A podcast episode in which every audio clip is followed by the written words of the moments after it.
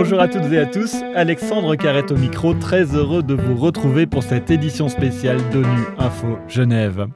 Je me sens pas touchée, c'est-à-dire que je sais le travail, je sais ce qu'il y a à faire, par contre c'est vrai que je me sens pas euh, proche de l'ONU. Ici, on ne sait pas tout ce qui se passe en fait. C'est-à-dire que ni en termes de flyers, ni en termes de. On est quand même à côté en frontière, on ne sait rien. Comprendre et faire découvrir les activités riches et variées de la Genève internationale, c'est justement l'objectif de ce podcast qui fête cette semaine son premier anniversaire. Tout au long de cette année et dans des circonstances très particulières liées à la pandémie, nous avons tenté de vous faire découvrir ce que les multiples organisations internationales font quotidiennement pour améliorer la vie des populations et notamment pour lutter contre les conséquences désastreuses de la Covid-19. Plus d'une cinquantaine d'experts ont ainsi pris la parole au micro d'ONU Info Genève pour expliquer concrètement en quoi consistait leur travail, santé, réchauffement climatique, protection de l'environnement, droits des migrants, lutte contre l'extrême pauvreté, le multilatéralisme ou le désarmement, voilà quelques thèmes que nous avons abordés au cours de la soixantaine d'éditions réalisées par le service de l'information d'ONU Genève. Nous vous proposons aujourd'hui un petit tour d'horizon de la richesse de la Genève internationale via les témoignages de plusieurs invités de l'année écoulée. 2020 a été marqué par un double anniversaire, celui du 75e anniversaire des Nations Unies et des 100 ans du multilatéralisme à Genève. Lors d'une édition spéciale en octobre dernier, Tatiana Valovaya, directrice générale des Nations Unies à Genève, explique pourquoi Genève continuera à être au cœur des relations internationales à l'avenir car tous les jours, nous voyons les résultats du travail et des discussions qui se tiennent à Genève dans le cadre de rencontres multilatérales où sont traités les dossiers aussi variés que les conceptions et l'adoption de normes technologiques, des mesures sanitaires qui touchent les populations du monde entier, de traités qui touchent la vie des migrants et des réfugiés, des mesures pour stopper le travail forcé et tant d'autres enjeux. Genève a donc de beaux jours devant elle, car il reste encore beaucoup à faire sur le plan de la santé, des droits de l'homme, du développement durable, du désarmement et de la paix. La ville de Genève est évidemment un partenaire clé pour le développement de la Genève internationale. Son maire, Sami Kanaan, participait en octobre dernier au Forum des maires au Palais des Nations.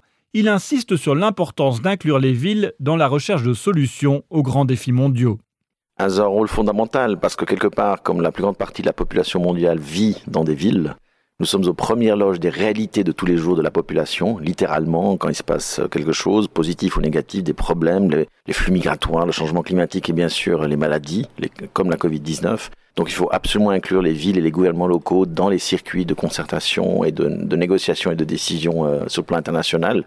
Parce que sur le plan de la santé, c'est peut-être pas nous qui gérons les hôpitaux. Par contre, tous les effets collectifs de la crise sanitaire, les inégalités sociales, les problèmes économiques, les gens appauvris, euh, c'est nous qui les vivons. Sami Kanaan faisait référence à la pandémie de Covid-19. La Genève internationale est en première ligne pour lutter contre les conséquences de la pandémie. On pense évidemment à l'Organisation mondiale de la santé qui tente de trouver sans relâche une réponse au coronavirus, mais d'autres institutions pensent déjà à l'après-pandémie et la reconstruction d'un monde plus égalitaire. C'est le cas de la CNUSED, la Conférence des Nations Unies sur le commerce et le développement, par la voix de sa secrétaire générale Isabelle Durand on voit bien qu'on euh, doit transformer un certain nombre de pratiques. L'hyperglobalisation, c'est ce qui fait que les masques, et puis d'ailleurs pas seulement les masques, mais euh, toute la production médicale euh, et, toute la une grande partie de la, manufacturation est faite en Chine, c'est un modèle qui n'a plus de sens dans, dans, la relance qui doit, qui doit émerger. Et la relance, c'est pas refaire exactement la même chose, c'est peut-être un peu faire différemment le modèle made in monde avec des grandes chaînes de valeur et du just in time je pense que ça montre la fragilité du système et une épidémie comme cette, pandémie comme celle-ci, euh, a brisé cette approche de que l'hyperglobalisation était la solution à tous nos malheurs, je dire. Elle est plutôt euh, la source de tous nos malheurs. L'impact de cette pandémie a été délétère pour les personnes les plus vulnérables. Elle a accentué les inégalités déjà bien existantes dans la société. Mais Olivier de Scuter, rapporteur spécial sur l'extrême pauvreté, voit dans cette crise une raison d'être optimiste. Aujourd'hui euh, notre dernière chance de mettre l'économie mondiale sur une trajectoire beaucoup plus soutenable. La reconstruction économique va impliquer des choix tout à fait décisifs pour les 10 ou 15 années qui viennent.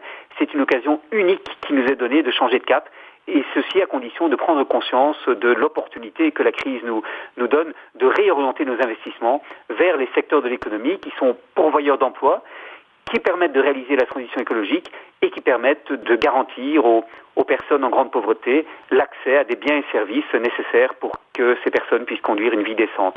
Et c'est le vœu que je formule et c'est le vœu que beaucoup d'autres aujourd'hui expriment. La pandémie de Covid-19 a aussi mis en lumière un phénomène observé depuis déjà quelques années, celui des fake news. À plusieurs reprises, les dirigeants de l'ONU ont prévenu que la désinformation pouvait tuer, raison pour laquelle les Nations Unies ont lancé une campagne intitulée Vérifier, qui incite à faire preuve de prudence lorsqu'on partage des informations sur les réseaux sociaux. Ce phénomène des fausses informations est aussi constaté dans le domaine des droits de l'homme, comme l'explique Éric Tistounet, le chef de la branche du Conseil des droits de l'homme au Commissariat aux droits de l'homme. C'est une époque qui rend les choses très difficiles parce que lorsqu'on parle de droits, de l'homme ou droits humains, euh, on rentre dans des questions naturellement sociétales ou euh, des, des, rapports, des questions par pays qui sont très, très complexes et qui suscitent des passions. Et la passion, en ce moment, elle se, traduit souvent par euh, certains discours euh, de haine. Euh, vous allez trouver, au lieu de lire des articles circonstanciés de fond pour ou contre le Conseil ou pour ou contre ce qui est fait, vous allez souvent avoir des constats qui sont des constats basés sur des faits qui ne sont pas avérés, des calculs qui sont faux. Il y a vraiment un travail de base à fournir qui est complexe. Euh, chacun peut avoir ses conclusions, c'est normal, mais sur une base solide et factuelle. Et vous le savez bien, nous vivons une époque où cette euh, notion de base factuelle n'est pas forcément toujours comprise et, en tout cas entendue. Autre événement important, en décembre dernier, le monde célébrait les 5 ans de l'accord de Paris sur le climat, avec un regain d'optimisme suite à l'annonce de Joe Biden de réintégrer les États-Unis dans l'accord.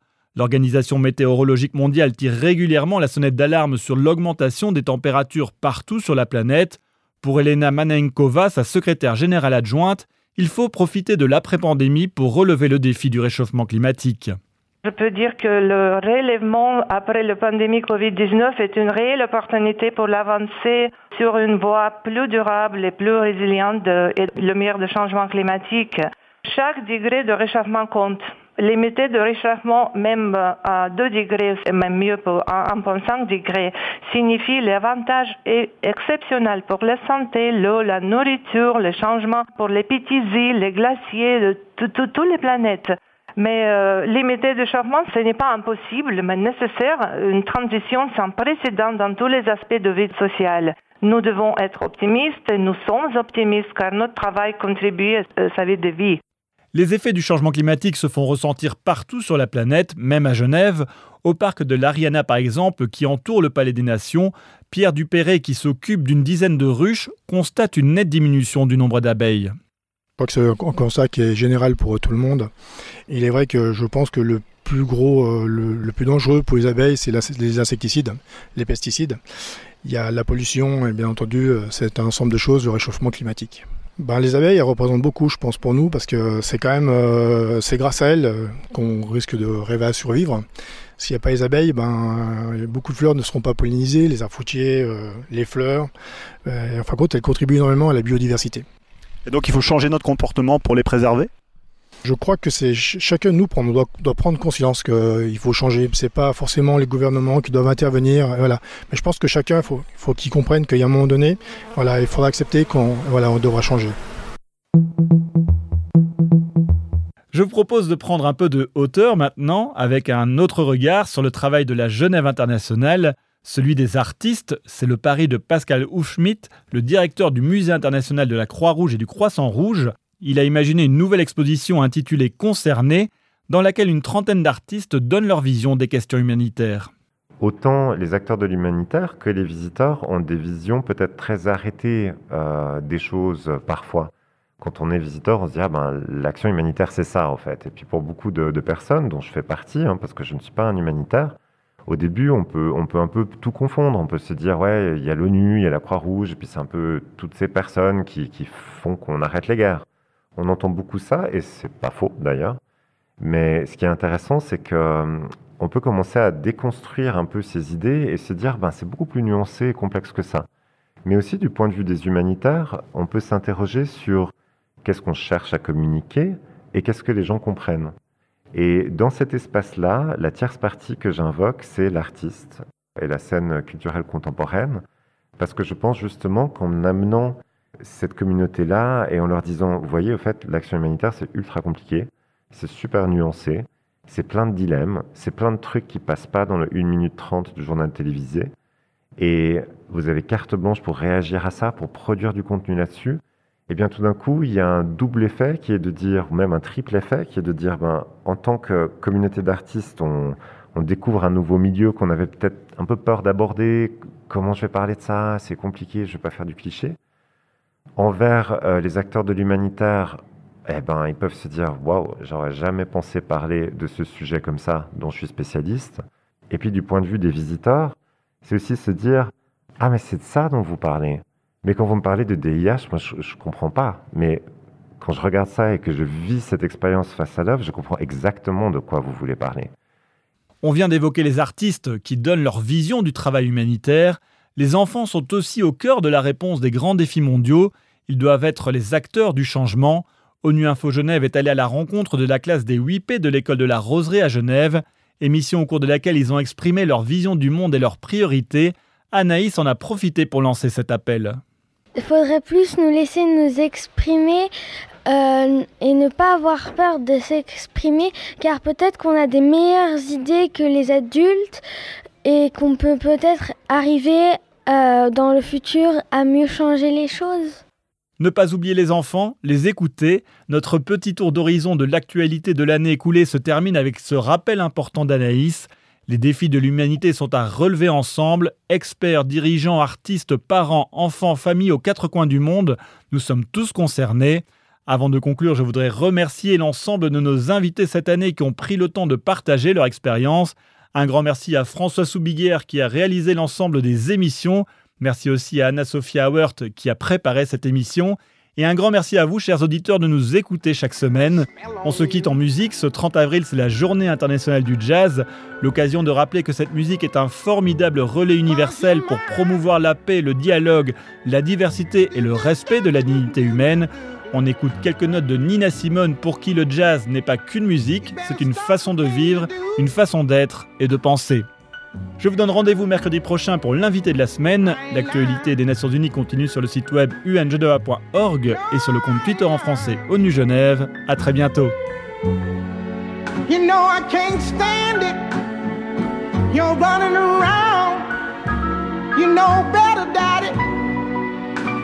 I can't stand it cause you put me down. Yeah, yeah.